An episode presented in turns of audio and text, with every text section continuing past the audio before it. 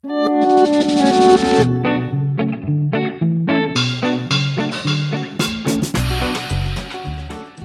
大家好，欢迎来到这一期的游戏面包房。呃，首先跟大家就是说一声抱歉啊，因为这段时间拖更了很久，已经有好几个月没有更新了。现在眼看着转眼已经要快到二零二二年了。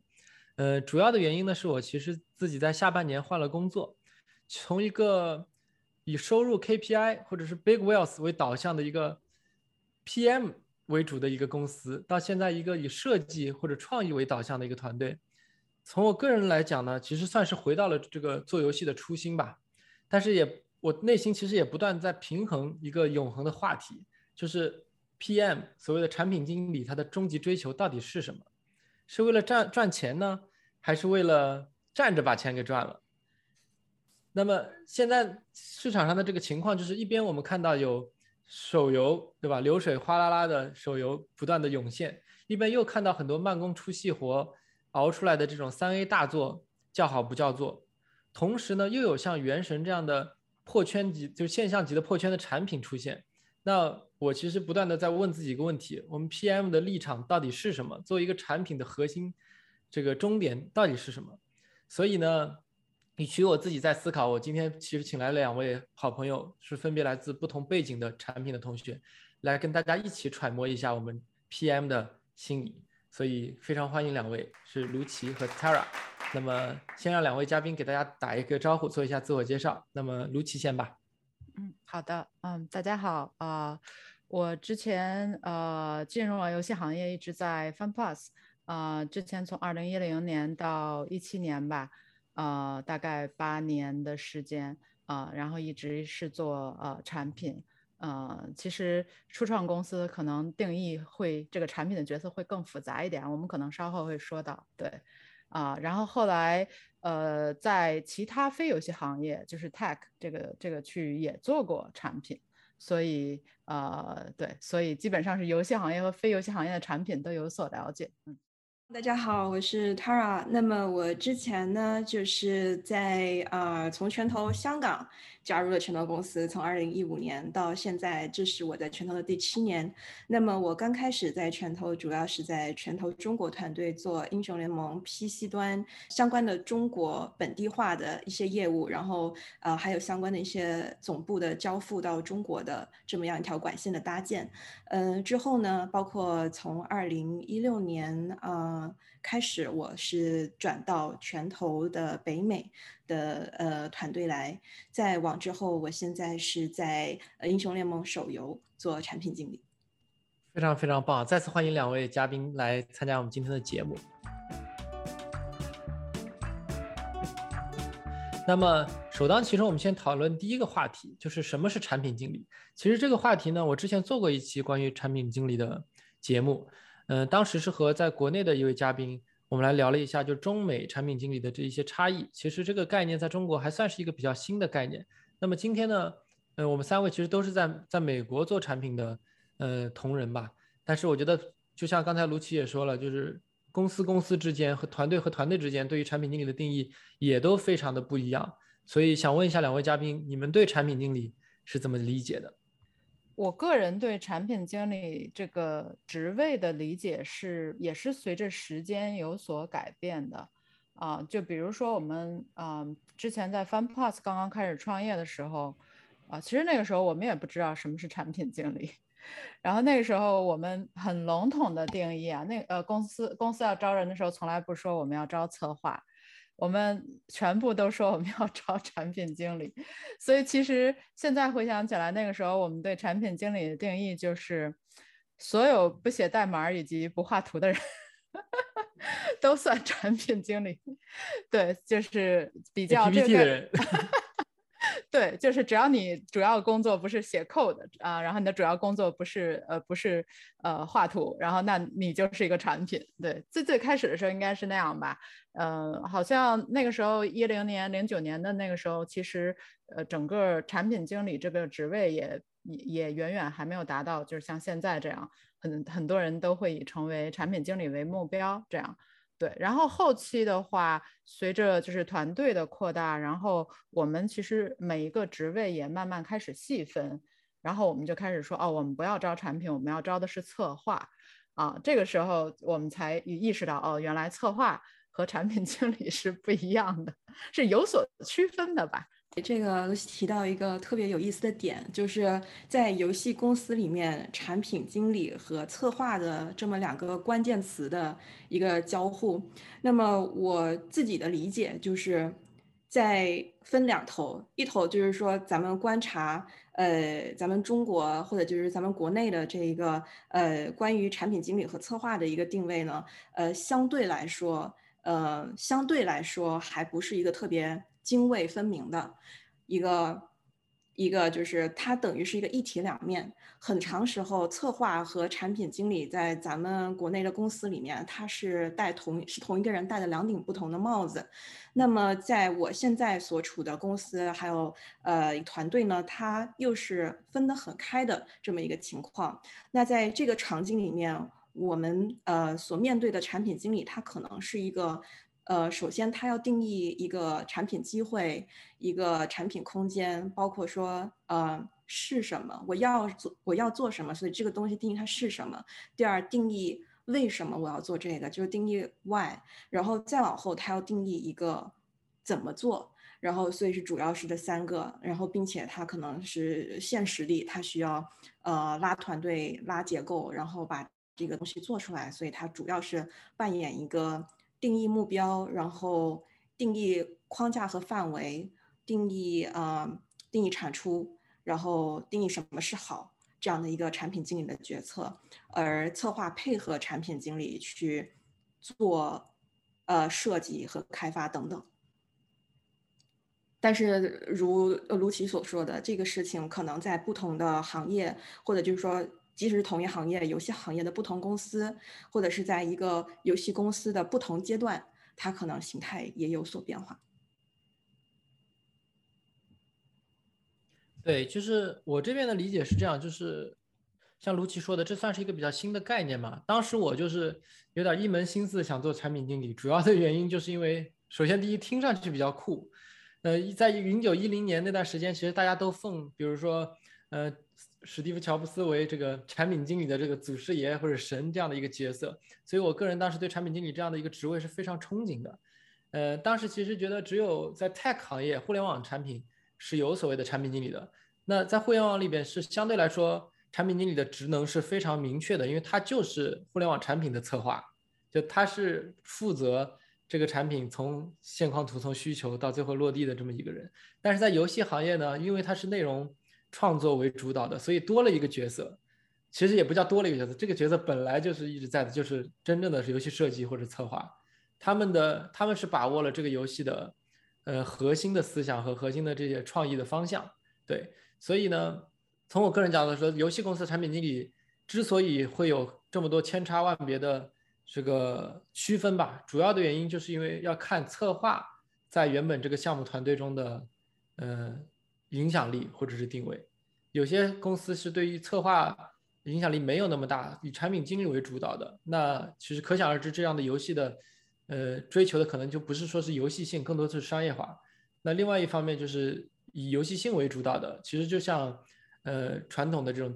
游戏厂商吧，拳头啊，或者是暴雪啊这些，是以策划为主导，以设计为主导。所以产品经理在里边还算是一个相对比较新的一个职位，大家也不断的去摸索它到底是什么，对。然后，另外一个就是我前面有一家公司，其实他们对产品经理的区分会，我个人觉得还比较好，就它分成了三个不同的 track，一个是叫做 roadmap PM，就他们专门是管，就有点像互联网的产品经理，专门是管，呃，刚才 Tara 说的，就是什么时候做，为什么要做这个东西，我们的目标客户目标是什么，我们最后的 impact business drive 到底是啥，然后和这个和策划和 producer 一起把这个东西落地做下来，这是第一种。还有一种就是叫做 performance PM，就他们更多的是叫有点像国内的这种商业化运营的这么一个角色，就专门是负责这个游戏的 KPI 数据分析，其实是相对来说是以赚钱为导向的，以 KPI 为导向的这么一个职位。然后另外一种是随着随着手游的兴起吧，就是有一个所谓的叫 growth PM，就他们专门是去看，呃，怎么样去获得更多的流量、更多的用户量，然后从 UA 买量的角度，或者是从 Organic Re-engagement 的角度，怎么样让用户更多的进入到我们的游戏，包括留存下来。所以他们也看游戏里的 KPI，比如说七日的留存是他们最重要的一个东西。有些就是游戏公司的 f a t u i 就是专门是让他们去来负责的。对，就大概有这么三条的 track，然后这三条 track 其实对于呃产品经理的要求也相对来说会不太一样。这个我觉得还是一个蛮有意思的区分。当然有些公司可能就把这三个混在一块儿，根据呃团队的需求，大家去调整自己的定位了。这个我不知道大家有没有有没有什么。感悟，呃，我觉得 Chase 说的特别对，因为，呃，怎么说，就是在一些可能，嗯，规模没有那么大的游戏公司，可能往往这几种角色是会合二合一或者三合一的，甚至，啊，对，比如以前我们就是呃早期 Fun Pass 还不太大的时候。我我们其实就是这样，嗯，基本上那个时候是不太分分的这么细的，包括后期，呃，怎么说呢？基本上有有一段时间吧，就是基本上，嗯，做过呃产品经理跟策划这两个角色，呃，在有些项目组是可以互换的，呃，基本上就是说你会看到产品经理在写策划文档，然后你也会看到 策划去。呃，去跟进度啊，去开早会之类的，就是做相当于在敏捷开发里扮演一个 Scrum Master 这种角色。对，就是都是大家其实都是会，呃，这叫什么？一人多用。然后还有一个问题是我经常听到其他小伙伴来问我的一个问题，就是，哎，你们产品经理，其实国内也有另外一个 PM，就是 Project Manager。所以他们就一直问，哎，你们产品经理和项目经理有什么不同？这个其实对于不在这个圈子里的人还蛮难解释的。嗯，我我觉得我特别能理解，就是这种困惑，因为其实我的感觉就是，呃，当你有这种困惑的时候，也许是你的项目发展到了一个呃等级了，就是你的项目足够大，然后你的团队。足够人员足够多，然后从而你发生了一种情况，就是你不能够兼顾一个产品的呃为什么和一个产品的怎么做的情况下的时候，你会不得已，然后你就会拆开。但是我还有一个，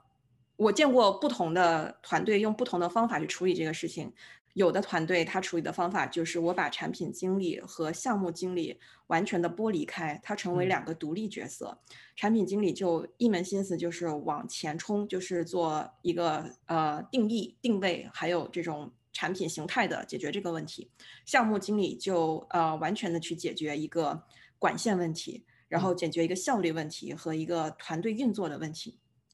但是，呃，我同时觉得，就是在你很有幸的去能够，呃，你足够幸运，所以你才需要面对这个问题，证明你的团队是足够大，而且是足够的，就是有足够的问题去让这么多人解决。但是，其实一个好的产品经理，他。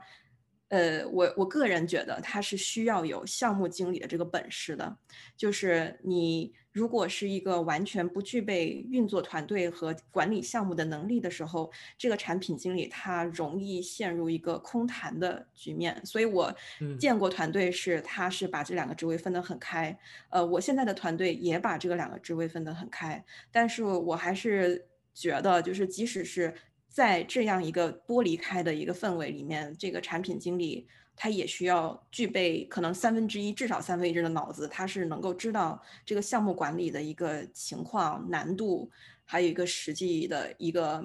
呃，实际的一个团队的问题的，嗯，至于项目经理的话，可能相对来说他就细分的更细一些。那么他可能每天或者是每天面对的就是就是这个所谓的敏捷开发了，很多团队现在也用。然后我实际的每天可能更多的去跟我的 Sprint、我的 Scrum，我作为一个 Scrum Master，我怎么去解决？然后还有我的管线、我的美术，然后我的工程师这些东西他都要管起来。呃，那么它可能有点像 COO，如果是特别去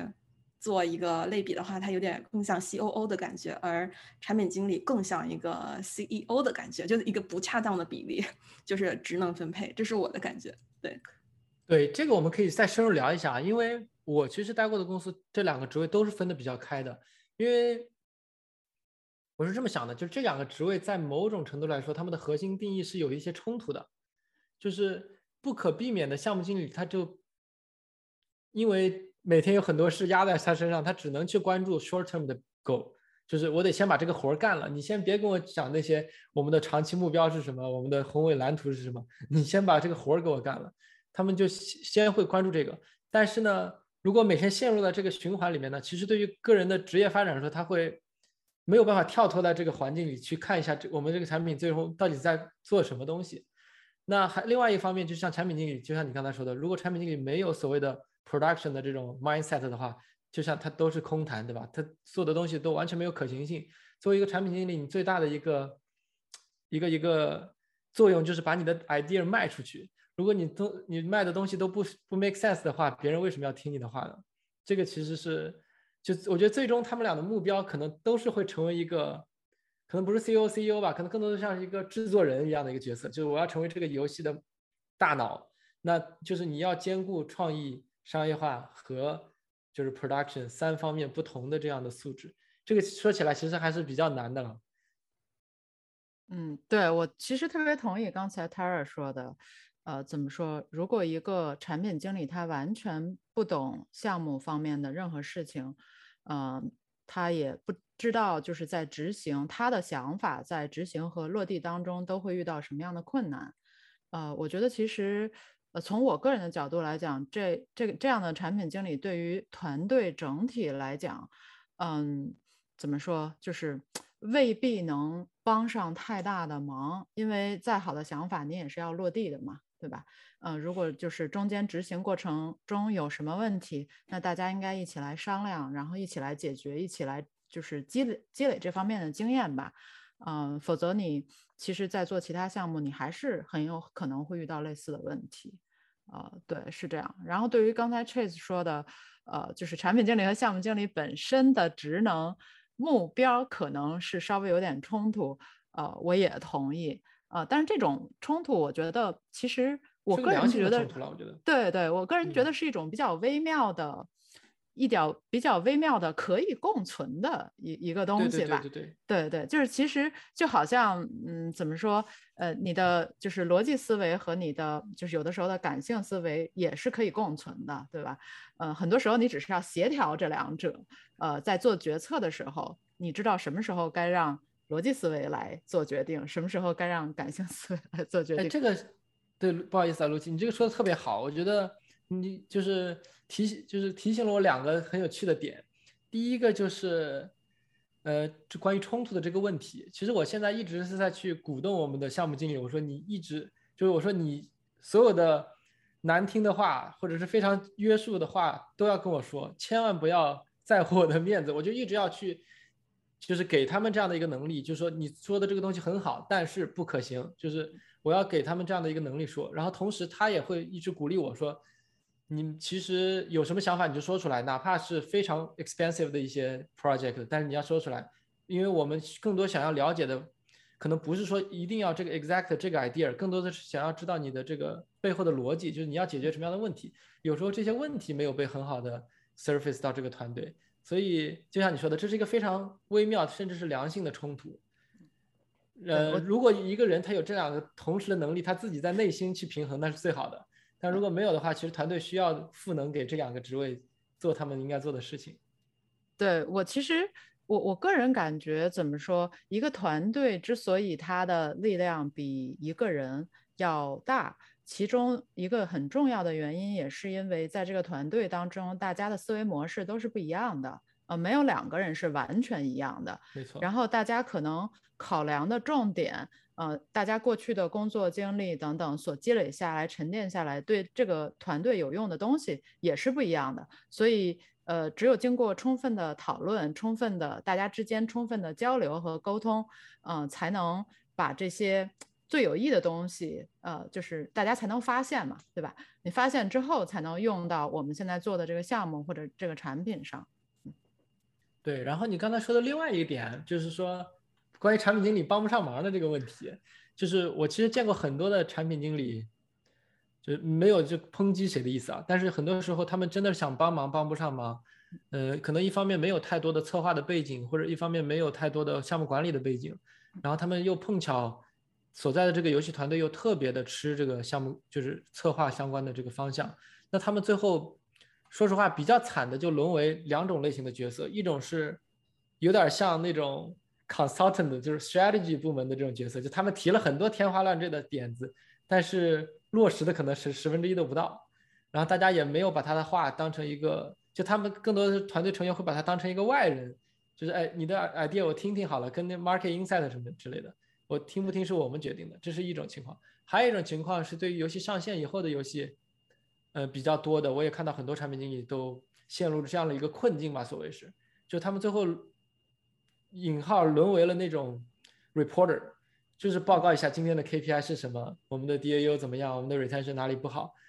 但是 so what 呢？就是你要给出一个结论，就比如说我们的 D7 retention rate 不好，那你要告诉大家怎么样去改好，或者哪里可能有问题。这个就是需要你去深挖一下数据，然后对游戏的策划设计角度更加的理解，才能够说出怎么说更有执行力的话吧。这个是两个。我现在看到的一些在产品经理职业发展上的一些困境，我特别同意，尤其是你第二点，就是关于，就是我觉得基本上聊到了产品和策划之间互相理解的程度。对，呃，这个我非常非常同意，因为如果比如说作为一个产品经理，你连自己现在在做的这款游戏你都玩的不够深入，就是策划，比如说这个点这个关卡它为什么这么设计？它的数值为什么这么做，对吧？你你如果连这些东西都还没有搞懂的话，呃，那你真的很难说对于一些数据上的变化，比如你看到你的 D seven retention 降了，对吧？你们可能现在有一个在线运营的活动，那你很难真的给出什么深入的、深入的建议。是啊，对。然后还有就是大家都说，哎。因为我其实加入暴雪之前，大家说，哎，其实暴雪的人不太去看 KPI 看产品。你如果去讨论 KPI 的话，就有点儿，有点儿不尊重他们对游戏创意的这个考量吧。但是我发现其实不是这么回事儿，就是其实产品经理最大的一个素质就是你要 speaking different languages。他们并不是不 care KPI，他们其实非常 care KPI，因为他们做的东西就像他们的 baby 一样，他们当然希望这个游戏好玩了。但是这个不一定代表是 December retention rate。你可能更要换一个方式告诉他，你比如说玩家在玩到十级的时候，他们在哪个关卡住了，或者他们在哪个数值成长上面有一些呃曲成长曲线上面卡住了，你哪些资源不够了，呃这些点，这个其实就是要 one step further 去考虑的问题。对对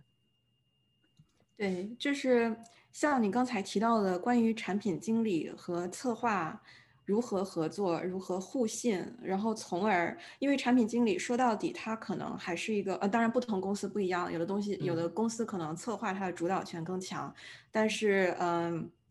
但是在很多情况下，如果你想成为一个成功的产品经理，你肯定是要在不同的层次、不同的领域去把你的 impact 和你的 influence 发展到一个令人满意的高度，也意味着你需要有哪怕是跟最资深。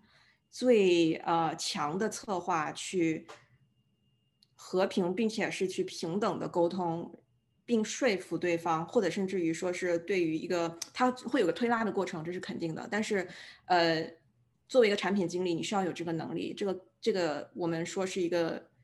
游戏能力，这个游戏的 game sense。嗯，这有时候也是让我想到了一个招聘的时候，我们遇到的一个难题，就是呃。我们对，也就是说，因为他需要有具备种种的这些素质，呃，他又要具备拉框架能力，他又要具备这个点子，他又要具备对于这个。呃，performance 的一些责任，他又要对这个游戏十分的理解，他又要能够跟呃所有的这些，哪怕是最资深，有的设计师现在北美咱们去，尤其是可能暴雪或者是 Call of Duty 或者是这些大厂，他很多资深策划都在一个项目上，一个 genre 上干了十年、十多年、二十年都有。那么你怎么去跟他们去呃？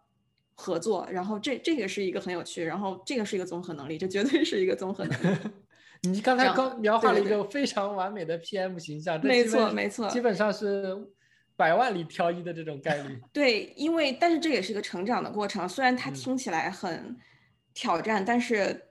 大家也不用觉得，因为我自己是经历过的，就是我自己刚开始进入做产品，当时我还是一个就是可能 junior 的产品经理，但是我不免避免不了的要去跟我的设计师，但是我当时跟我去聊话题的设计师是一个神，是一个他是做发条的设计师，然后我去哦。跟他讲说，哎，这个产品的这个想法，然后这个设计，但其实，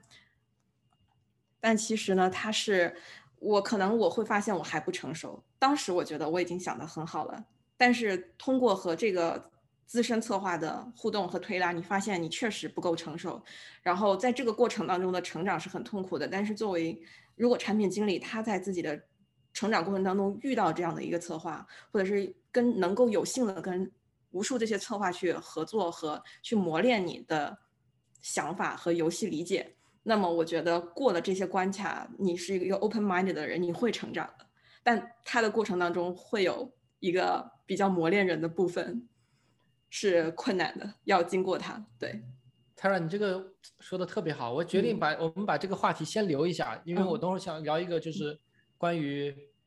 产品经理的核心技能，在从找工作、招聘到自己职业职业发展的地方，我觉得到时候大家我们可以分析一下各自的，就是怎么从一个产品小白到现在的这样的一个嗯。一个位置，我们是怎么跨过的那道坎儿是怎么跨过来的，这个应该还是蛮有意思的一个话题。但是在这个之前呢，呃，我想聊一下，算是我们今天这个 podcast 的一个核心话题，就是所谓的产品经理的最终追求、终极追求是不是就是赚钱？因为，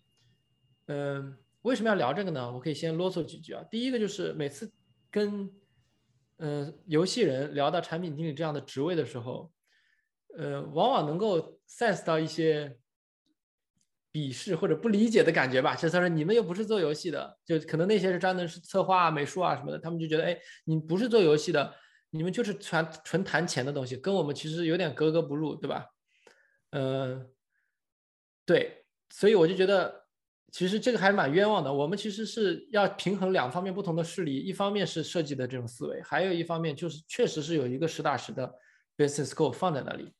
呃，然后今天其实有意请到两位嘉宾呢，也是想听一下不同的声音啦。因为 Tara 就是你是从 Right 来的，Right 我觉得是一个非常以设计以外以以爱以社区为导向的这么一个公司。那我其实个人蛮好奇，就是你们的 PM 的终极追求是不是赚钱？然后，然后卢奇的话是算是一个比较嗯根正苗红的手游的这么一个思路过来的人。那么我也想听一些，就是卢奇你的心路历程是怎么样子的？对，所以就是这是一个非常 open 的话题嘛，就是大家觉得产品经理你 care 的第一个东西，第一个指标是不是赚钱？尤其是大家都说产品经理就是一个产品的迷你 CEO，对，对，呃，我觉得这个话题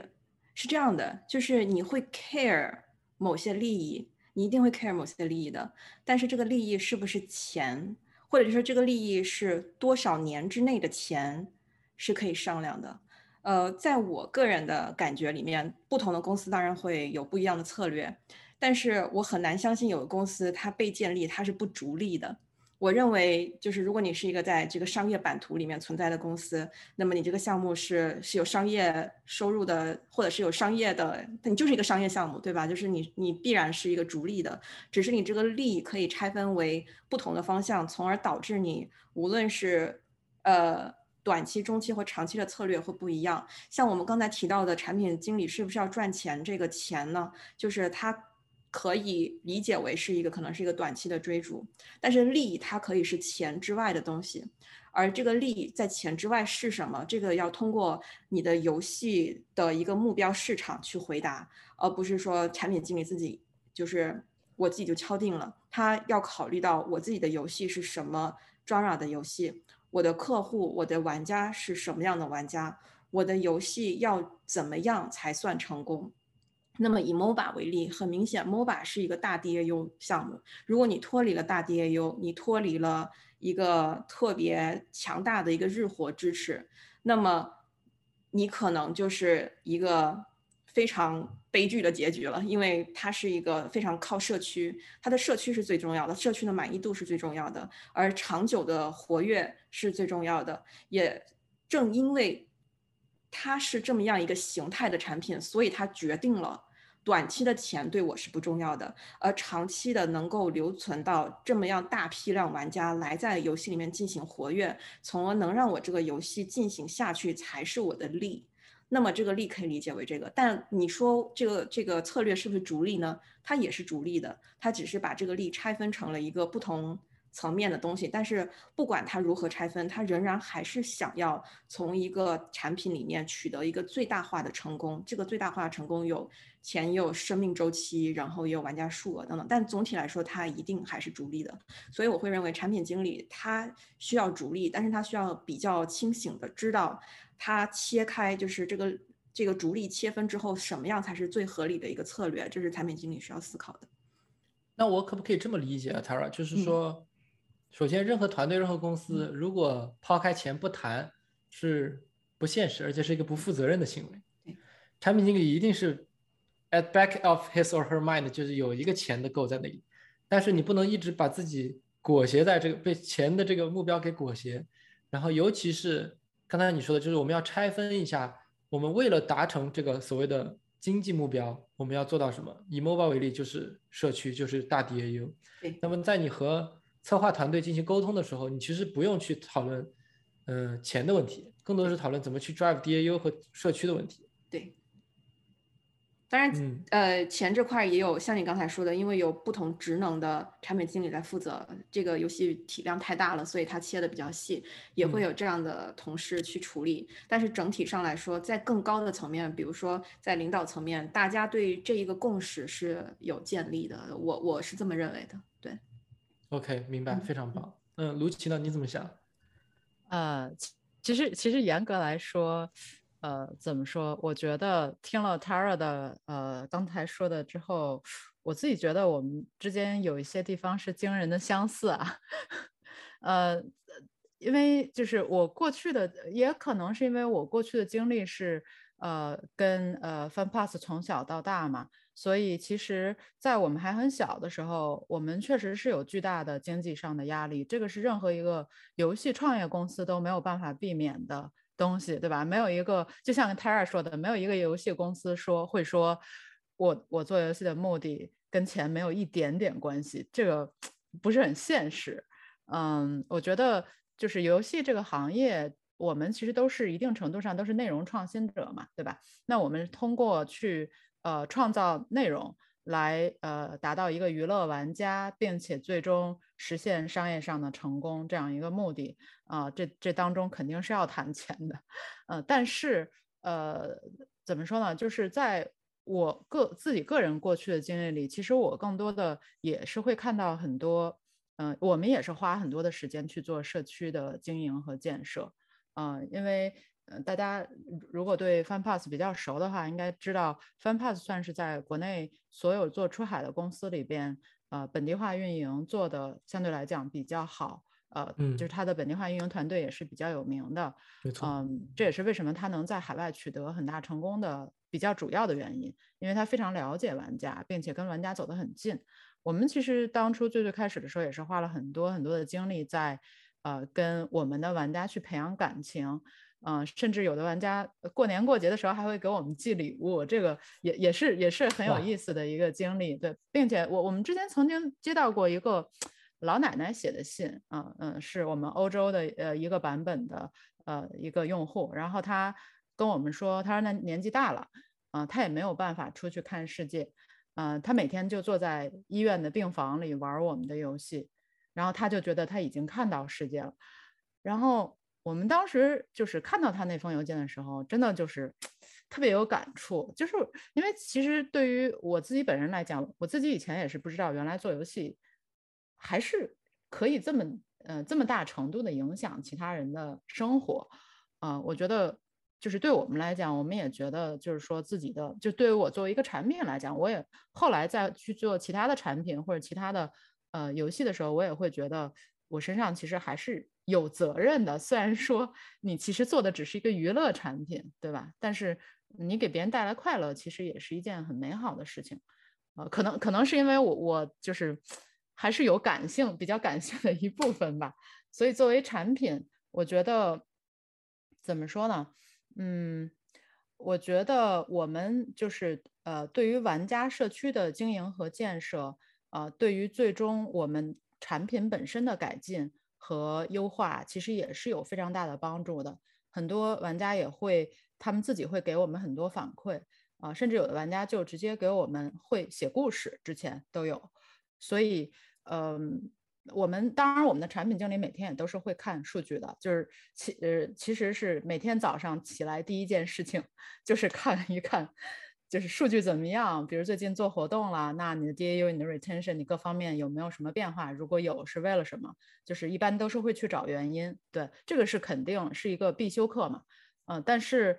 我们在产品上的优化，我们会考虑 KPI。呃，但就像刚才 Tara 说的，我们也会考虑，就是这种改变对于玩家会有什么样的影响，对于整个我们这个游戏的目标用户群会有什么样的影响。那长期的影响、短期的影响，我们也会做一个呃，就是比较和考量，嗯，也不会说是一味追求短期的呃，就是 KPI 就 放弃长期呃，对于对于玩家的一些一些呃优惠或者福利吧，就是这个优惠是打引号的，嗯，对对，大概是这样。嗯，对我其实还有一个想法想跟大家交流一下，就是。产品经理在一个团队里，可能还有一个层面上的职责，就是说把用户的声音和用户的一些思想带到团队里来，因为他可能是一个更加直接负责说，我这个游戏这个产品是做给我们用户的，而不是简简单单的光去 focus on 就是自我表达或者是艺术创新或者是技术创新这些东西，他可能更多的是去以用户为导向去做这件事情。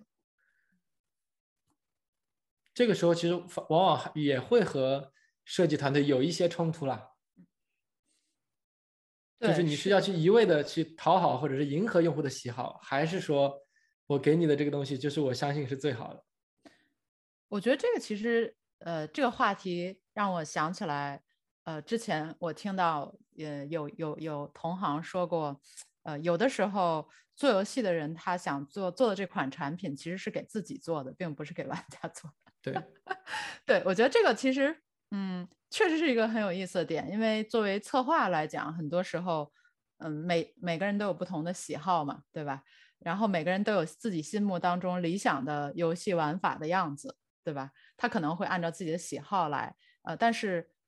就是玩家的反馈肯定是很重要的。至少在我以前做过的项目当中，呃，我们基本上都是把玩家的反馈放在非常重要的位置。呃，比如一般来讲，就是首先产品每天会去看，会去看玩家的反馈啊，甚至就是会去看邮件，会去亲自呃回邮件啊，然后来了解玩家到底他们都有什么样的需求。那其次，对于玩家的需求要不要全听？呃，这个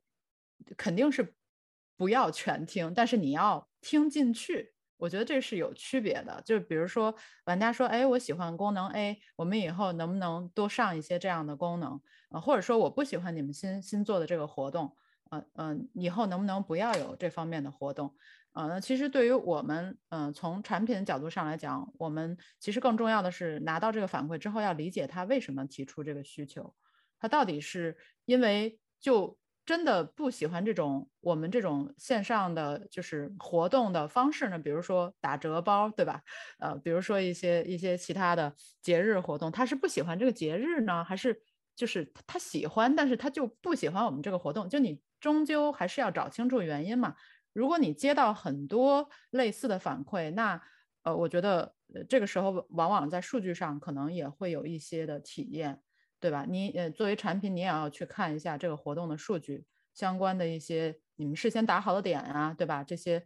呃，就是前后台查一下，看看呃有什么东西可以挖一挖的。然后那究竟玩家不喜欢是为了什么？啊，我觉得还是不用看玩家表面上的说 yes or no，但是你要知道他为什么说。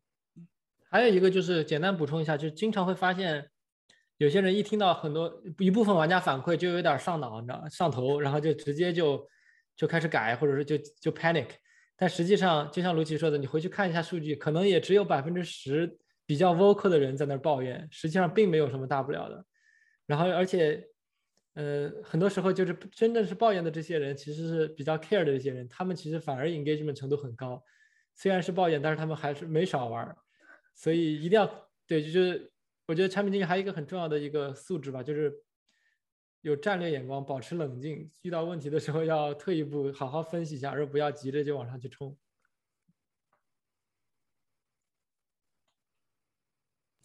对，我觉得产品经理他透过现象看本质的能力是他成功的关键。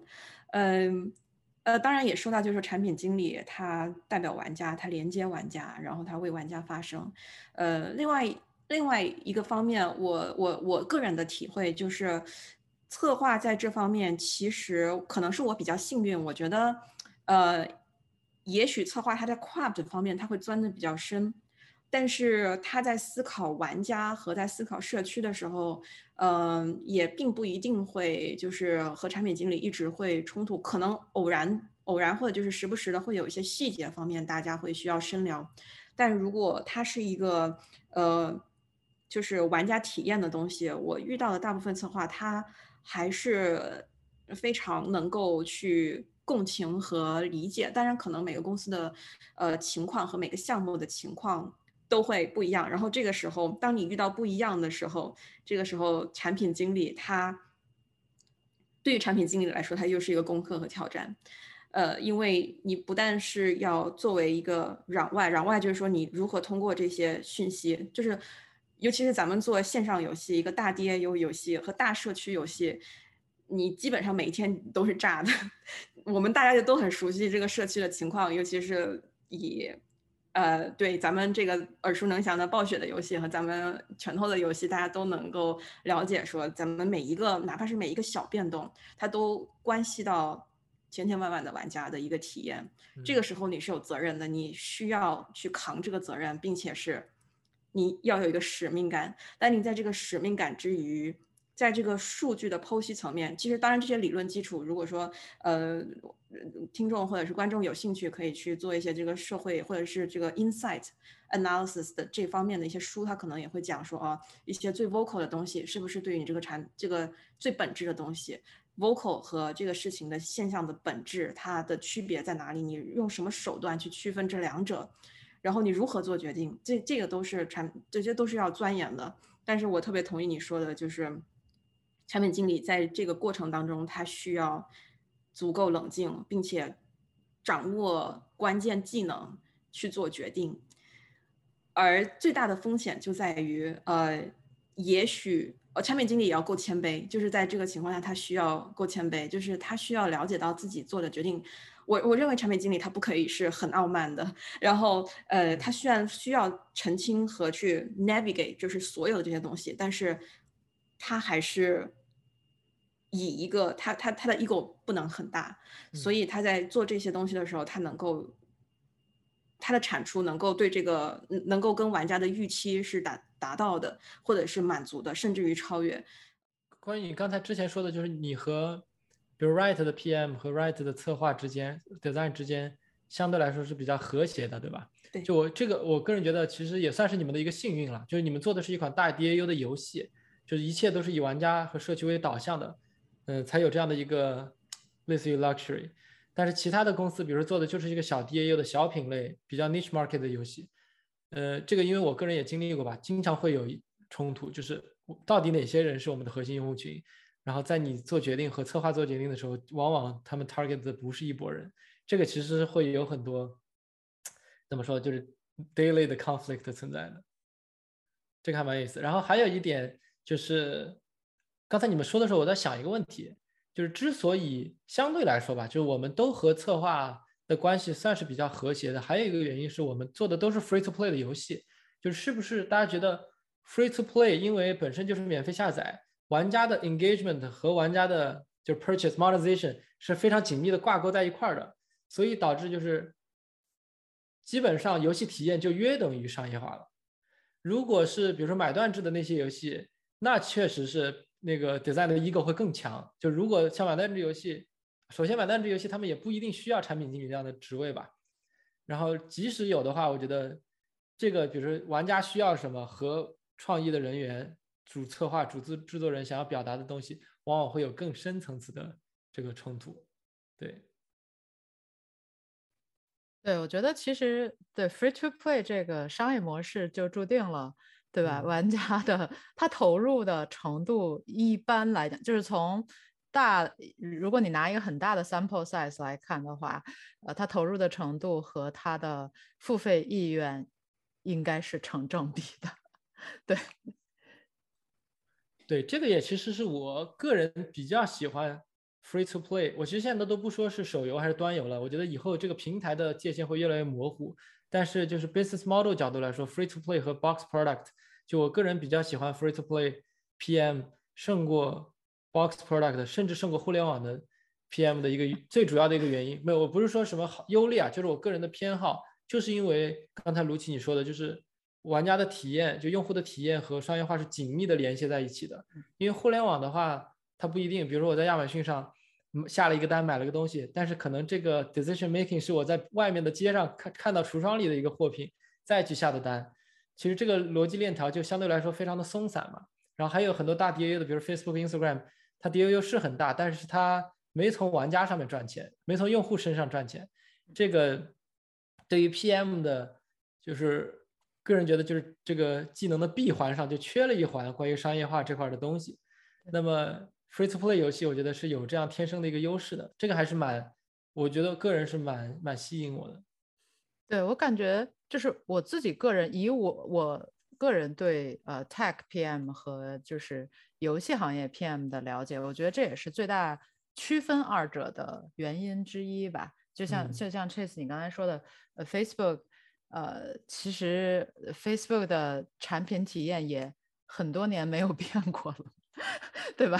就他们其实并没有那么强的，就至少他们没有那么强的迭代和通过收集用户反馈去优化自己的。呃，产品的这么一个需求啊，因为它的收入来源不在这儿。对你这意思就是，如果是手游 free to play 这种，如果这么多年、十年那个 UI 或者是体验没有变，这是不可能的一件事儿，对吧？呃，我觉得就是 UI 体验，就是如果对于一款已经上线运营的游戏来说，呃，UI 体验上呃是肯定会多多少少有优化的。呃，但是其他的包括。就是 free to play，另外一个比较重要的 pillar 不就是呃 live ops 嘛，对吧？就是各种线上活动的运营，各种对于游戏、对于玩家反馈的实时的关注和跟踪，呃，对，所以就它必然是会做出一些反应和优化。嗯，好的，那么对我觉得这今天这个话题还是蛮有意思的，这个以后我们可以继续的进行沟通，因为我个人其实对产品最终。追求是赚钱，还是让玩家开心，还是其他的东西？这个也是我一直自己也在不断的这个改变或者进化的一个过程。然后接下来一个话题呢，就是我们刚才这个保留保留话题，就是产品经理的这个核心技能到底是什么？就是这个，我是想也是想敞开了跟两位聊一下，说你们在呃，比如说招人的时候。你们最看重的是哪一点？呃，这个可以举几个例子啊，比如说，呃，软实力或者是硬实力，你们更 care 什么东西？然后还有就是，比如对背景有没有什么特别强强的要求？呃，一定是要有非常好的 quant 的背景吗？还是说我是一个人文学科，就是做完全艺术向的这种艺术人文社区社科类的工作的人，也可以做产品经理呢？嗯，还是其他的什么？对这个想问一下两位有什么有什么想法？我们先说第一条，要不然好啊，软实力跟硬实力，嗯嗯，其实我觉得这两者，呃，怎么说呢？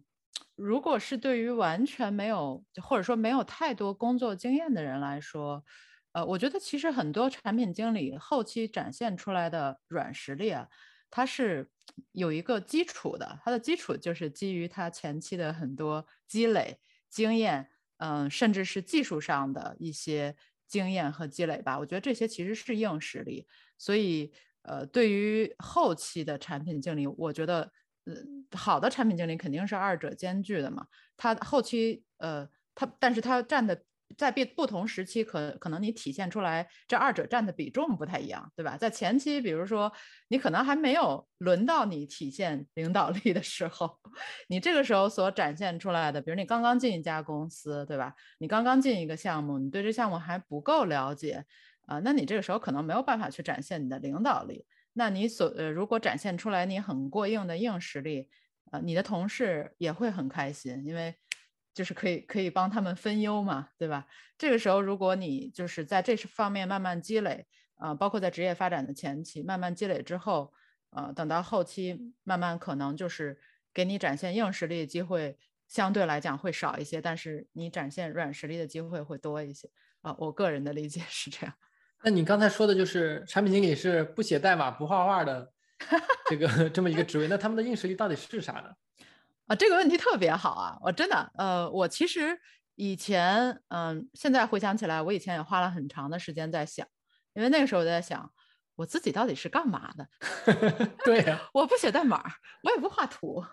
呃，不，不过我很早以前是画图的，呃，就是最最最早的时候做做做过 UI design 啊，所以，但是但是肯定就是后期就后来做产品了之后就没有再呃关注这那那方面的。工作，但是我我其实对这个问题的答案是，嗯，就我自己的想法吧，嗯，我的感觉就是，我觉得产品经理有的时候有点像一个桥梁的作用，呃，这个桥梁的作用不光是在团队内部，你要很好的去连接，呃，工程师们或者说呃工程团队和创意团队，对吧？这创意团队，呃，或者说的比较泛泛，其中可能包括市场。对吧？包括呃美术，包括概念设计这些，包括策划，所以你要能理解双方的需求，然后帮助双方更好的沟通，啊，然后让最终呈现出来的产品和你们做的 feature 是一个能够达到最好的一个效果。呃，我我个人的理解，这就是产品经理的硬实力的一部分。啊，那当然。更好一点的产品经理，他自己如果之前做过美术，对吧？或者他以前就是程序员，那他对这方面就是至少是两部分其中的一部分的理解，会比常人要更加的深入。我觉得对于他以后从事产品经理这个角色，会呃只会有益处啊。嗯，因为因为你你跟对方沟通会非常容易嘛，而且对方很快就能明白。你是懂，你是懂他们在说什么的，并且他们能给你的反馈，你也能听进去。不管是技术上的反馈来，还是策划上、创意上的反馈，你都能充分的理解到位，呃，并且帮助就是整个团队能够更好的融合在一起吧。呃，这样你你才能达到从产品上来讲，你才是高效的嘛。哦，我自我自己个人的理解是这样。这个跟我的理解还有一点点偏差，就是这个是硬实力的话。那软实力是什么呀？软实力，我觉得是你对整嗯，我我的理解啊，软实力可能是嗯，你对团队的影响力吧。就就是因为产品经理和产品经理是不一样的嘛，有的时候可能一个很大的团队，它有很多个产品经理，对吧？是。那你会发现，这些人每一个人对团对整个团队的影响力好像不太一样，就不是平均的，至少。嗯，那为什么有的人影响力大，有的人影响力就没那么呢？我觉得也是，对，也是你刚才说的，比如说像 leadership 就领导力，我我觉得是相关的吧，至少，嗯，OK，那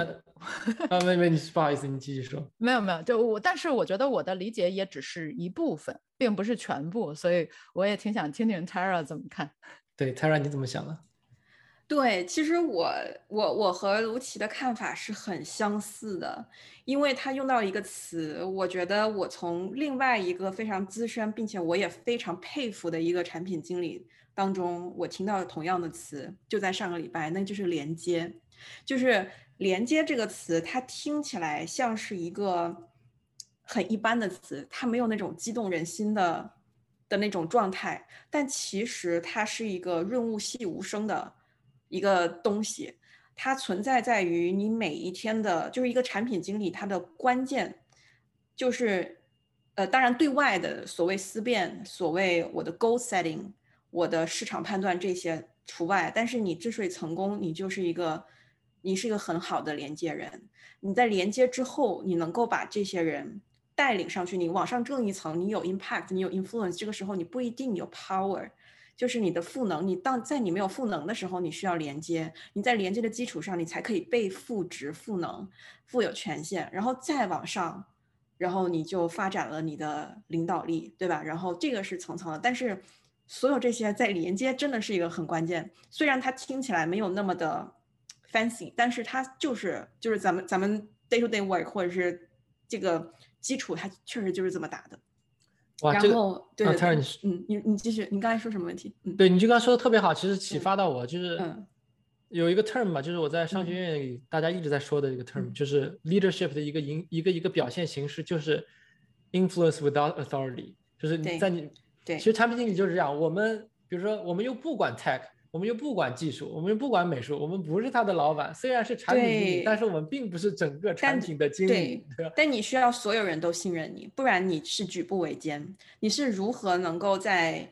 你没有被赋能的时候，你仍然可以把这件事情把握住？你这方向盘还在你手里，你就需要别人的信任。你就是一个 老村长，就是一个老村长。我上次跟我另外一个呃以前的同事聊天的时候，我们聊到这个问题，就是。他觉得他现在的状态就是一个非常好的状态。他虽他说他很有领导力，但是他这个领导力不是因为他能管着别人，不是因为我能评你的绩效，也不是因为我是可以呃可可以呃写你的年终的总结，而是因为他的领导力来自于别人的信任。我觉得这就是产品经理他应该做到的，就是你的赋能不是公司给你的，也不是你的老板给你的。而是你所连接的所有人给你的，因为他们都需要信任你，他都需要相信你的方向。你方向盘在你手里，不是因为你买了这个车，而是因为别人这这上面的这几个人他相信你，对他相信你，对。哇，这个其实是深了，是吧？哎，这个说的是很深，但是 但这个就是对，有点有点悬。但是我觉得没有我的感受。回 Q 到之前的那个问题，那么产品经理最终追求，从这个角度来说，就不一定是赚钱。就是反而是让大家拧成拧成一股绳，把一个游戏做出一个统一的 vision，这个很重要。怎么说呢？就是他的能力和他的目标是两件不同的事情。他的目标可以是赚钱，他的目标可以是社区，他的目标可以是我十年大 DAU 等等，这些都是目标，没问题。但是他如果他想要做到这个目标，他需要有这一块 foundation。你不能天天说，哎，我们下个月的收入目标是多少？咱们一起要达到。就是光把赚钱放在嘴上说没有用，然后对他对假设如果你觉得我明年我下个月我要增收百分之十，如果你觉得这是合理的，通过你的各种思考，如果你觉得是合理的，为什么？呃，为什么这是合理的？然后这个目标合理之余，你考虑了哪些方面？嗯，哪些方面包括说我要挤压多少？呃，我的设计资源，我要挤压多少我的程序资源？玩家买不买账？不同的玩家买多少账，这些你都思考了吗？那如果你全面思考了以后，你就自然而然的具备连接这些人的能力，并且让他们相信你这个东西是好东西。但是如果你没有这块处理，说我我只是敲了一个，我觉得我们今年我我需要增收百分之多少，然后分开到每个月就是百分之多少，所以我们就这么做吧，这样是不能够说服人的。所以就是对，大概是这个这个思辨能力吧。对，然后对，然后还有一点我想。想提出来的就是说，这个也是很多，比如 PM 的初入的 Junior PM，包括很多想成为游戏 PM 的这个朋友跟我问我过的一个问题，就是他怎么样才能成为 PM？还有一些 PM 他会其实比较很拼命、很努力、很用功，在勤勤恳恳的做，比如天天排活动、做分析数据，但是实际上他们还是没有把自己踏出那一步，做所谓的你刚才讲的连接的这个工作，就是。这个其实一个问题想问两位，就是如果一个 PM 我就是很想老老实实的做一个 individual contributor，那是不是就不是一个合格的 PM？我个人的感觉就是这个问题有点坑啊，但是对，就是对我个人的感觉就是所谓 individual contributor IC 这个词儿，呃，也看情况，就是。在我的公司，IC 就是当你下面没有你的 direct report 的时候，你差不多就可以是 IC。但是一个 IC 它仍然可以是连接，它也可以是一个掌握方向盘的人，这是可以的。但是，呃，但是我们就广义的，当然更被接受的 IC 就是说，我只在我的一个小的领域里面，我进行深耕。对，呃，我觉得产品经理是。也许有有些特例，当然存在这个世界的求生欲很强，世 界上总有特例。对，但是我的观察就是，你用这样的一个心态是呃没有办法在产品经理这个领域取得成功的，这是我个人的看法。你还是需要走出去。我同意啊。所以，所以产品经理他的 people energy，他的整一个这个这个方面的水平，他必须要是可以的。他，如果你你是那种我在某一个领域深耕是得到非常大的满足，也许你应该考虑做一个 crafter，而不是产品经理。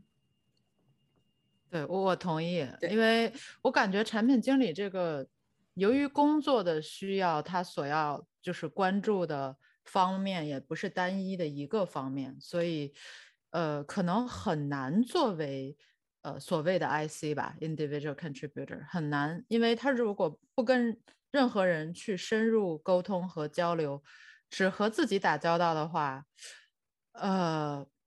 就是我不确定他的工作到底要怎么开展。我对我倒没说的这么狭义，就是他可能是是这种情况的 IC，比如说我就是负责呃 LiveOps 活动的一个产品经理啊，然后我每个月我就把我的活动做好就行了。但是至于就是我为什么要做这个活动，我们的 LiveOps 整个的核心的 strategy 目标是什么，我怎么样特特一步从更高的观点去把这个东西在全盘盘活，这个我就不管了。我就是按部就班的把我的事情做到做的细，就我花的时间的努力是怎么样把活动做得更细，让玩家玩得更开心，没有 complain。但是至于我们这个产品的整个方向，就像呃 Tara 说的，这个方向盘我到底是拐弯还是怎么样，我就不管了，我就直线的沿着路开就行了。哦，明白。那那所以 Chase 你说的是更多的是在。执行的层面，他是一个很好的执行者，但可能他自己也不想成为那个掌舵的人。对对对对对，啊，明白。或者是不想成为将军的，不想成为 CEO 的 PM 是不是好 PM？我觉得这个并不妨碍，如如果不妨碍他就是做好自己现在从事的工作的话，我觉得他完全也可以是一个很好的执行层面的 PM。如果他对自己未来的职业发展，也没有更高的要求了的话，对对对吧？我很同意。就是我觉得我们所说的很多的可能出发点都是为了呃描述一个最美好的场景，或者就是一个最终极的场景。但是我不是，我同时也觉得。走向终极，或者是走向最强，并不是每一个人都需要做的，或者是我们也不能强迫每一个人都这么做。而有些人他在自己的这个层级他做得好，我觉得他就是好的，呃，不需要去。但但有些人他就是想我继续去探索，我继续怎么样怎么样。那这个时候他就必然会要承担，并且就是他这个能动性就要再强一点。他就是，呃，他即使他不成为将军，他也需要成为那个。尝试去跟将军用将军的思维去指导自己去去尝试的这么一个人，他至少要尝试这么做。他可能失败，可能成功，但他可以去这么做。但不这么做的人也也不至于说是不好。呃，对，他在自己的这个领域，他能够或者是这个层面，他能做得好也是好。嗯嗯，特别好。对，咱们这个节目的核心宗旨就是咱们要反内卷啊，不能不能把这个太大的 peer pressure 放在听众朋友的这个 身上。然后还有一个问题就是，其实刚才我们也也大概聊到啊，就是打个比方，以比如 RPG 游戏为比方，每个角色他有自己的技能数，或者是有他的这个有他的六边形的这个这个加点的这个曲线，那么。有些产有也不是产品经理吧，其他的角色可以说我只加一个点就猛加那个点，比如说我就是大码写的贼好，另外一个就是美术画的画画画的非常好。但是产品经理的话，从刚才和两位的聊天角度来说，我觉得可不可以理解说，产品经理的终极目标是要成为一个六边形战士，或者是在成为六边形战士之前，你要你与其成为一个专家，你不如成为一个杂学家，就是我得什么都得懂点儿，因为。就是那个桥梁和连接的作用，我必须要和不同的人说不同的话。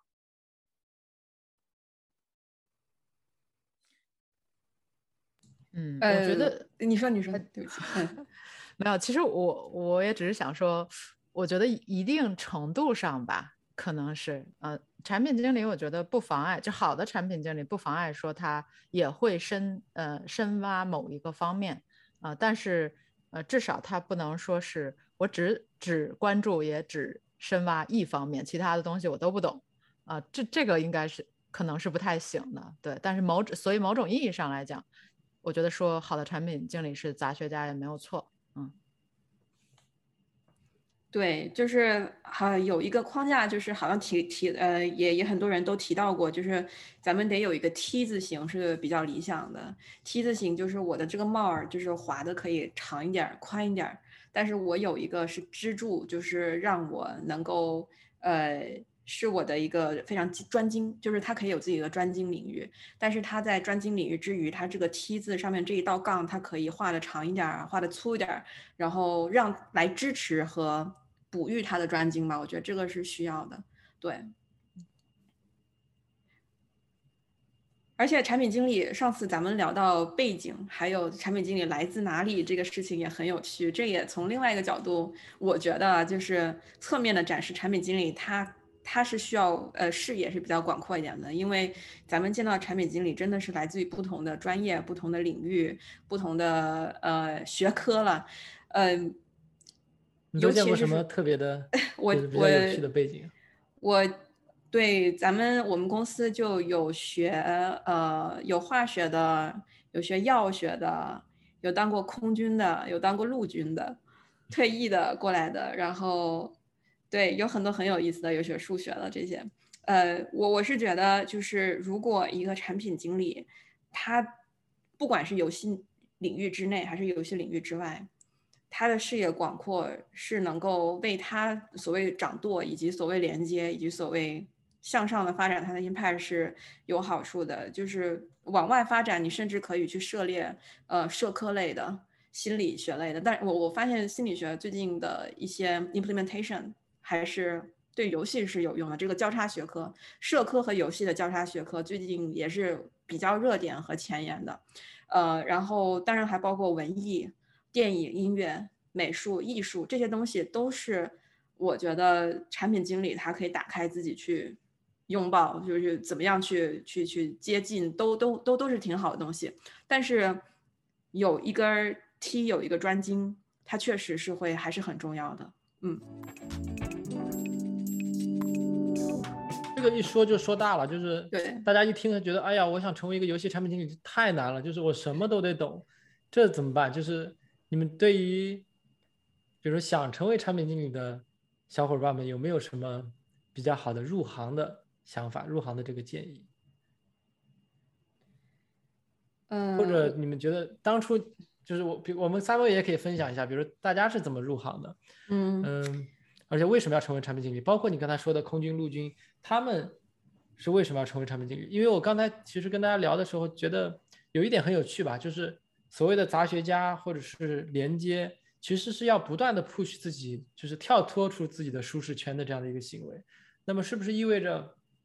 这个没有优劣之分啊？就有些人他可能就是喜欢我什么都说了一点，我有很强的好奇心，也很想推动某些东西的进展。那他从所谓的软实力或者从性格的角度来说，就比较适合当 PM。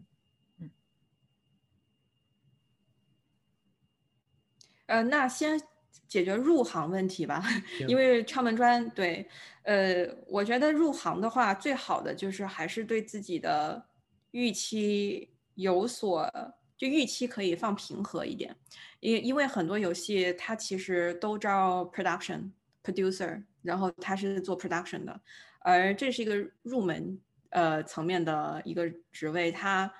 入门的时候你会觉得他。一点也不像我们刚才聊的那些东西那样那么的，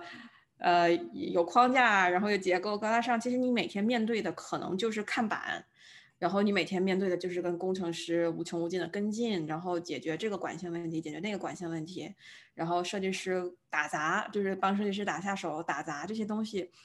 这个过程就是把，呃，我觉得从这个一进来就能够成为一个。很很强的，或者是一个很有优势的产品经理位置的人，我觉得是少数的。这些人是有的，但是他们是 命运的宠儿。就比如说，这东西也不是什么像美术程序这种有专门的学科毕业的，产品经理是没有这样的专业，从哪儿去学这些东西？从对，从我有限的观察里面，有一些可能有一些大学啊，它是有这个呃，像中国。传媒大学或者就是美国有几个名校，它是有游戏专精的一些培养的专业的。那这些人出来，包括说有一些产品经理，他可能 MBA 读了 MBA，然后他的或者是游戏相关 MBA，或者是非游戏相关商业的 MBA，他相对来说他确实是更容易进入到游戏公司，但是不。这些人其实是幸运儿，这些人是少数。那么大多数人，我觉得，包括我自己是属于大多数人。嗯，那么我是从一个敲门砖开始的。我一开始进去的时候就是做 coordinator，就是做协调的，然后就是只做就是一些呃帮忙打下手，然后管线上的处理，然后慢慢慢慢去再去学习，再去进步，然后再去尝试做更多的连接，然后再往上走，再往上走。呃，当然，途中确实你刚才说到，就是一个好奇心不满足，呃，和我想要这件事情是重要的。嗯，我觉得，呃，敲门砖这块的话，可以尝试，就是说，如果呃，如果你在大学的时候，你能够接触到一些比较简单的游戏项目，或者就是一些，或者是你可以自发的。用一些大学课业的业余的时间去，呃，开始锻炼你的连接。你看是不是？如果你自己是程序员，你可以写一些简单代码，你可以熟悉 Unity，你可以尝试做一些简单的小的东西，prototype，所有这些，呃，或者是你连接别人，说我有一个想法，你尝试去 sell 你的观点，然后你从学校的时候你就可以有一点经验，然后你做出来一个小东西，你。不管这个小东西是成还是不成，是怎么样，但是你你可以从呃，我羡慕现在学生，他们选择很多嘛，所以你可以尝试从这个时候就开始，然后你不一定要很成功，但是你会有一些这样的不停的去朝这方面我去呃我去积累，然后从小开始，完了到你大学毕业的时候，呃，你能说的能做的。和呃，对于就是校园招聘来说，你的敲门砖就比别人厚一点儿，呃，然后你的你的你的竞争优势也就更好一点儿。所以就是说，还是兴趣为主。当你的兴趣足够浓厚，你就下苦功夫。完了，如果你不是幸运儿，那么你就把自己的愿景放低，然后从最基本的开始，然后往上。但是如果你是幸运儿的话，我就是就是很恭喜你了。然后就是按照你的兴趣往前走。对，嗯，对，Tara，你这个说的特别好，因为。就是我刚才想的一个问题，就是像你说的不满足、好奇心，这个其实归根结底也又是另外一个词，就是 passion，对吧？就是我个人在招 PM 的时候，我觉得 passion 特别重要。就是我跟你谈话的时候，能够感现、能够感受到你是不是真的想成为一个游戏产品经理。这个其实主要是两方面的素质，一方面是你对游戏本身是不是有一个很大的热情和好奇心。然后往往有人说，哎，我没学过 coding，没学过美术，我没办法了解这些东西。但是我觉得这个是是借口，就是这个说实话门槛说高也没那么高，就是你不一定要真的会 coding，更多的是在你玩游戏的时候，因为很多人都说，哎，你的兴趣爱好什么？他说，哎，我玩过很多游戏，我很喜欢玩游戏。但是真的问他说，那你最喜欢玩的游戏是什么？为什么？大家往往会在为什么这里被卡住，那就说明你还没有去往这方面去想。其实更多的是要以一个产品的角度去，在你玩游戏的时候去用产品的角度去想嘛。这个其实说实话有一点要求有点多啊，因为其实就现在这是等于是我的一个情况，就是我在玩游戏的时候，百分之五十的情况是为了玩而玩，另外百分之五十就总是脑子一直在想他为什么要这么做。呃，这个其实在玩游戏的时候会玩的更更累了，其实，但是我觉得这是很重要的。然后还有一个就是你是不是想成为 PM，这个就是所谓的连接，就像。泰尔说的，就你在大学的时候到底做了哪些事情，能够展现出你把把一个事情从零到一，从无到有给它传出来，给它推进出去的这样的一个素质。对，然后卢奇呢，你有什么想法？就是对于哎，我刚入行的话，因为我觉得 Tara 他刚才说的是是其中一个 track 嘛，就是他是从 production 到 product。对，呃，我其实也差不多，就我更多是从呃运营和数据分析。这个角度切入，然后再成为 product。那卢奇，你有什么可以？嗯，其实其实我觉得我可能就是在这方面，从个人来讲更普通一些吧。因为呃，说老实话，我和游戏行业当中大部分的同行可能不太一样，因为大部分人是因为我首先热爱游戏，对吧？我喜欢游戏这个产品，然后我渴望成为这个行业里的一员，然后我想成为一个游戏行业的产品经理，大概是这么一个心路历程吧。反正，对我个人来讲，就是从某种程度上来讲，我也比较幸运，嗯，可以说是可以说一开始稀里糊涂就就进来了，呃，因为我最最开始其实我并我在进游戏行业之前，我其实个人并不是一个严格意义上来讲，并不是一个玩游戏玩家，嗯，可能连玩家都算不上，那更不用提说热爱了。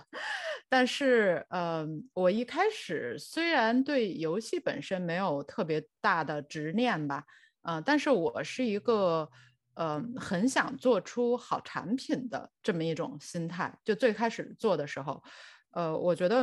就是我不懂游戏没有关系，但是那我现在就是最最开始的时候，就是看我能做些什么，能把一个项目做好嘛。所以最开始的时候。呃，最早的时候，时候我是大概花了两周去啃那个 Photoshop，然后 Photoshop 啃的差不多了，然后呃自己去呃帮嗯，就是那个时候我们还是个 part time 的项目，然后自己去呃帮大家做一些 UI UI 方面的设计，然后做一些游戏里边的资源、美术资源、素材这些。啊，就是说白了，就是能干嘛干嘛吧。就是我觉得，就起点比较低，呃，但是真的就是，如果你真的想做的话，那不管怎么样，就像 Chase 说的，不管怎么样，你你也是有办法的，对吧？我所以，呃，当时是从这这方面的工作开始，但是后来。因为我们有了更专业的美术，呃，就是 UI designer，对吧？呃，那我我做的也可以，但是我比人家慢嘛，所以人家可能两个小时做完，那我得花五个小时，所以所以后来就慢慢的、很自然的转到产品这个这个职位，因为那个时候我们没有产品，呃，所以就从此就在产品这条路上走了。然后后来我发现，其实做产品这件事情。嗯，我以前做过 UI design，这其实是一个加分项，对吧？然后，呃，可能我的背景又是理工科，这可能跟程序员打交道起来又比较容易互相理解，这又是另外一个加分项。那很多时候，就是我觉得接下来就是一些经验上的积累，比如说你哪方面做的还不好，比如你开始不了解项目怎么推进，对吧？不了解敏捷开发，不了解我们的产品体验到底要怎么优化，那。你在就是跟大家合作的过程当中，其实是会从周围的人那里学到很多东西的，啊，其实就是慢慢的把周围你欣赏的人身上的优点都 能学的全部学到自己身上。嗯，对啊，那卢奇，对我先先说一个免责声明啊，防杠声明，就是我刚才说的 passion 不是说哎我真的要玩几百小时的游戏，我什么什么练到多少级。你这样的完全可以，就是也是一种 passion 啊，就是我对这种，比如我对这个游戏这种互动媒体的这种娱乐形式是非常感兴趣的，对，或者对它的这个商业模式是非常感兴趣的，或者对于它整个，呃，项目中怎么去推进，怎么去平衡美术和技术，还有产品方向是感兴趣。这个其实也是我现在的一个方向，就是我已经慢慢慢慢从一个纯玩家的角度脱离开，就是现在我更多喜欢游戏是，我觉得能把一个项目从就是七八个不同的 idea、不同的方向中，最后传承一个，这个是让我觉得特别有意思的点。因为这个是，首先第一很难，就能把游戏做出来就很难，就更别提把它做做好、做叫做了。对，然后我我补充一点啊，就是我的就是相当于我的发展方向正好和你相反嘛。我我是慢慢一开始从对产品的就做成这个产品的热情和执念，到到现在转化成了。对游戏的，对于游戏的，对对，因为我们是反过来的，对对对，正好相反，因为我就是因为你在这个行业时间长了嘛，然后我慢慢也发现，确实就是游戏作为一个 to C 的产品，我不是也尝试过其他类型 to C 的产品嘛，哦，我尝试过之后嘛，很迅速的发现，还是游戏是我本命，其他的不行，对，所以就是。而且你刚才说的就是你入行其实是什么幸运啊、偶然有这些成分在，但是你现在从又跳到了别的行业，再跳回来，在这个行业里又生根了这么多时间，这个我觉得一定不是偶然，就是你就是对游戏产品 有这么一个就是本命啊，就是你有你就是就后面就是自自自主的选择了嘛。我其实其实我周围的就是这么多年周围的很多同事也都对我有非常大的影响。啊，就嗯基本上是因因为我共事当中的大部分同事，他们都是非常资深的玩家嘛，然后他们用他们多年积累的经验，然后带我带我飞，说白了，对，关于这个的话，其实可以简单的，我可以说一下我的想法，就是是不是资深玩家这一点，对于产品来说，我个人觉得重要，但是也没那么重要。就是我这边更多看的不是一个量，更多的是质，就是就是刚才说的，如果你把一个游戏把给给它玩的比较透，然后把它的整个的模整个 structure 给它剥裂，就像剥洋葱一样剥开，然后能分析的头头是道，有自己的看法，我觉得就可以了，而不一定需要练到多少多少级。就是其实往往可能打比方说前一百小时带就是带着思考去玩前一百小时更重要，后面的几百个小时更多的是一种就是重复性的积累的动作。这个其实对于产品经理来说来说并没有那么重要。我觉得如果你要成为想成为那种，我我我个人感觉产品经理，呃，严格来讲不是产品经理，就是如果你要想培养对产品的感觉的话，可能有一个量变到质变的过程。对，呃，你要么是做过，就比如说几千小时的项目，对吧？几或者或者更久，嗯你这样长期积累下来的很多东西，都变成了你自己的一个条件反射了，已经。啊，你不会忘的一些东西，你要么就是作为资深玩家，我觉得也是可以的，就是说你通过长期跟这个类型的产品打交道，然后积累嗯出来的一些就是肌肉记忆啊，或者是一些已经融入你血液的东西。嗯对，对于玩家来说，我觉得有一点很重要的是，你得把玩家的这个帽子给，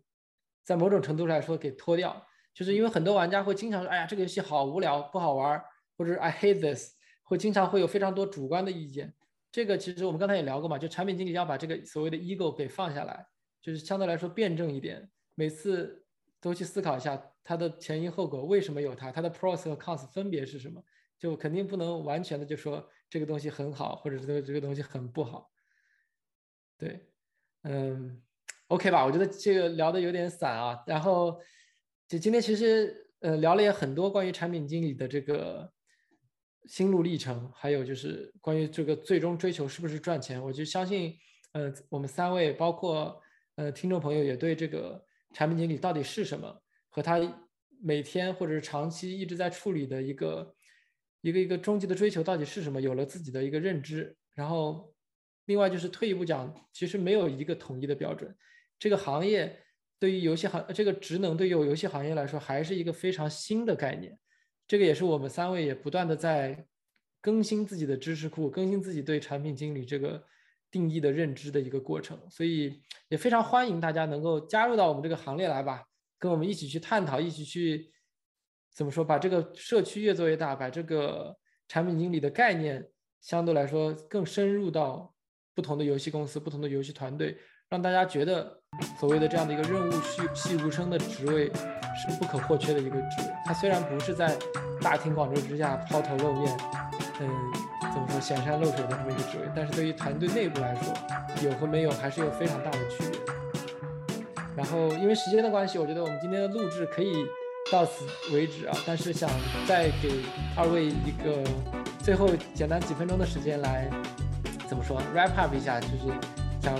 问一下两位对于今天的这个。话题吧，有没有什么新的认知和新的感悟？这个是可以作为结尾来给观众分享一下。呃，我觉得对我来说，感觉更有感触的就是一个跟二位学习和就是因为说实在的，这个东西产品经理这个命题也不是绝对不是自古华山一条一条路的这样子，每个人都有自己。可能他都有自己的一条路，他能走出来，或者是怎么样。那么我我我也是抱的，就是说去看看别人是怎么想的，别的产品经理的呃心路历程，还有他们的方法论是什么，然后抱着这样的一个心情去进来，然后我就觉得我学到了蛮多东西，而且就是对我个人来说，呃，因为我在一个公司做同一个品类的产品做的久。那么同时可能也给我带来了一些限制，就是我可能不太，呃熟悉，就是呃呃中小型小而美的项目，它是怎么去运作的，它的想法是什么，然后可能就是甚至隔行如隔山了。我付费玩的就是和免费玩的，那么两个不同的。大的商业体系下，其实它也有更多不同的想法的，但是这块儿我可能之前思考的就比较少，所以我觉得它给我带来了很多新的灵感吧。就是说，哎，在不同的领域、不同的生命阶段、不同的游戏周期、不同的团队，它都是一个灵活多变的。那么我自己保持，因为产品经理好奇心嘛，就保持这个好奇心去跟大家学习，这样子。嗯，如果说我的我的一些建议或者就是呃经验对呃大家有好处，那当然是更好的了，这就是意外之喜了。嗯，